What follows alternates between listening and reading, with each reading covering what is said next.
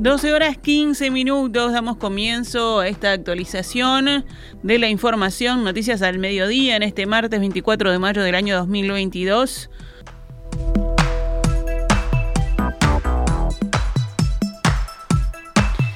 La defensa de la víctima del caso de violación grupal en el barrio Cordón, ocurrido el 23 de enero de 2022, presentó un escrito a la Fiscalía de Corte en el que denuncia deberes incumplidos del fiscal de delitos sexuales a cargo del caso, Raúl Iglesias, según informa hoy TV Ciudad.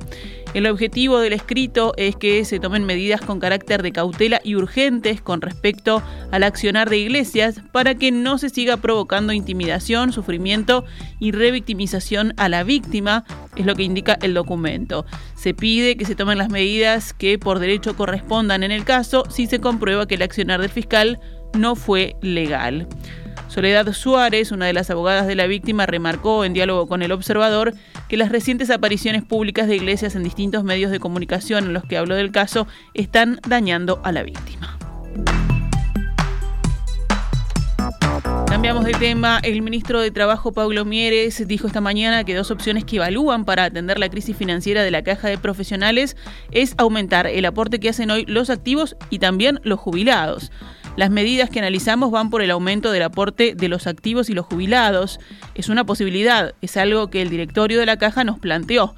El tema es cuánto, para que el que aporta siga aportando y no deje de hacerlo, y cuánto pueden aportar los jubilados o los próximos jubilados, fue lo que dijo Mieres, entrevistado esta mañana en Canal 10. El ministro aseguró también que se evalúa un aumento del aporte razonable y recordó que actualmente los profesionales activos pagan el 16% sobre franjas de ingresos fictos. Uno de los problemas de fondo es que la variedad de ingresos de los profesionales es muy grave y el aporte es por fictos. Eso nunca se ajustó y creo que es uno de los grandes debes, apuntó Mieres. El ministro aseguró que se busca una solución inmediata para la caja de profesionales por su problema de financiamiento a corto plazo, para luego incluirla en la reforma global de la seguridad social. Por esto es posible que haya un proyecto de ley específico para la caja de profesionales antes de que se presente el proyecto de reforma previsional que alcanza a todas las cajas.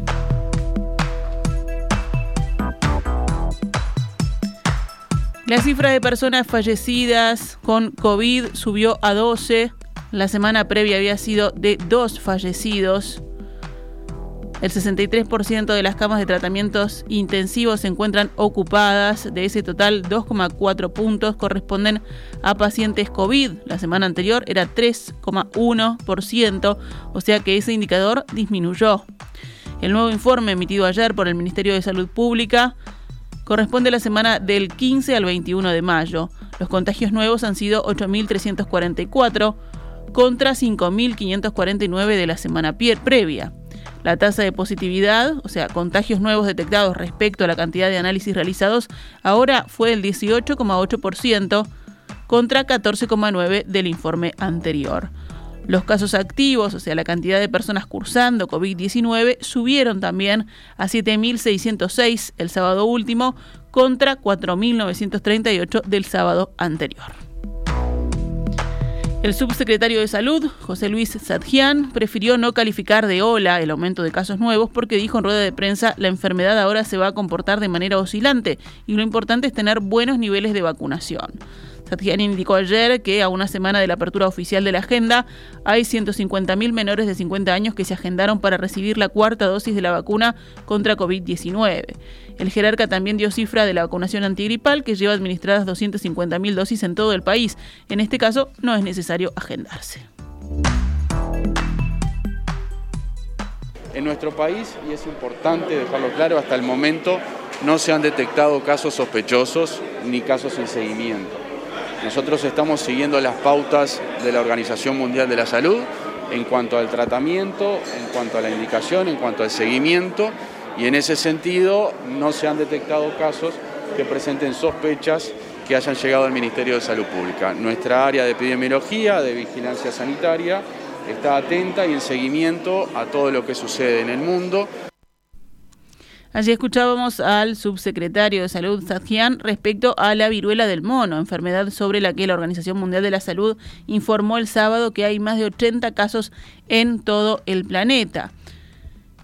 Por su parte, el catedrático en infectología y asesor del ministerio, Julio Medina, publicó un hilo de Twitter indicando que las personas de riesgo alto de contraer la viruela del mono son las que trabajan en laboratorios de microbiología o virología sin equipo de protección personal adecuado.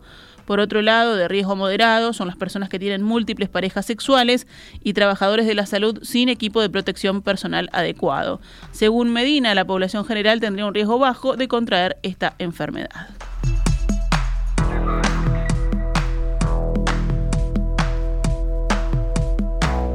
Cerramos con otras noticias del panorama nacional. La Intendencia de Montevideo comunicó este martes de mañana que en la pasada jornada falleció Zulma Garrido Leite, madre de la intendenta capitalina Carolina Cose. El velatorio se realizó esta mañana en la empresa Martinelli. Desde allí partió luego un cortejo hacia el cementerio del Buceo. Autoridades, funcionarios y funcionarias de la comuna acompañan a la intendente y a su familia en este momento, afirma el comunicado de la Intendencia. COSE recibió desde diversos ámbitos varios mensajes de apoyo en este momento.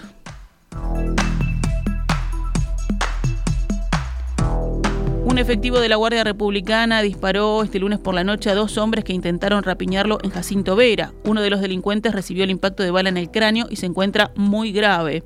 Según confirmaron fuentes del Ministerio del Interior al diario El País, sobre las 21.50 horas ingresó un llamado al servicio de emergencias 911 donde un efectivo policial informó que intentaron rapiñarlo en el cruce de las calles Lorenzo Fernández y Yaguarí y que los autores estarían heridos, por lo que se enviaron móviles al lugar. El oficial detalló que en sus horas libres trabaja como repartidor y cuando iba a entregar un pedido fue abordado por dos hombres quienes mediante amenazas con arma de fuego le llevaron la moto. Ante esto, se identificó como policía y comenzó a disparar con su arma de reglamento. Uno de los hombres fue herido y quedó tendido en el lugar, y junto a él un arma de fuego calibre 38. El otro delincuente fugó con la moto. El policía resultó ileso. El hombre, que quedó tendido en el lugar, tiene 30 años, antecedentes y requisitoria pendiente. Fue trasladado al hospital de clínicas, donde tras ser atendido fue diagnosticado con herida de arma de fuego en cráneo con entrada y salida y herida de arma de fuego en tórax con entrada y salida. Se encuentra en estado muy grave. En el panorama internacional, en México, siete mujeres y tres hombres fueron asesinados en un ataque registrado a un hotel y dos bares de la ciudad de Celaya, estado de Guanajuato, según confirmaron hoy las autoridades de seguridad. La agresión ocurrió alrededor de las 22 horas locales del lunes y dejó además dos personas lesionadas, según detalla la Secretaría de Seguridad Ciudadana de esa ciudad. Al arribar al lugar de los disparos, los agentes policiales hallaron una decena de personas ultimadas en los locales de dos bares y un hotel aledaño. Testigos refirieron que personas armadas ingresaron a los establecimientos y dispararon contra los presentes, luego derramaron gasolina para tratar de incendiar estos lugares. Los cadáveres quedaron tendidos entre las mesas y sillas de plástico, mientras que las cartulinas acreditaban la masacre a un grupo criminal de la región. Guanajuato se ha convertido en uno de los estados más violentos de México por la disputa entre los cárteles Santa Rosa de Lima y Jalisco Nueva Generación. Las bandas pelean por controlar el tráfico de drogas y de combustible robado, entre otros delitos.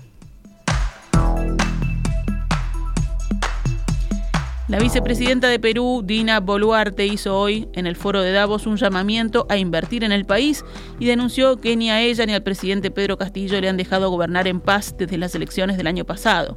Quiero reiterar a la comunidad empresarial que el Perú brinda confianza para poder invertir en el país, dijo Boluarte, que también ejerce como ministra de Desarrollo e Inclusión Social.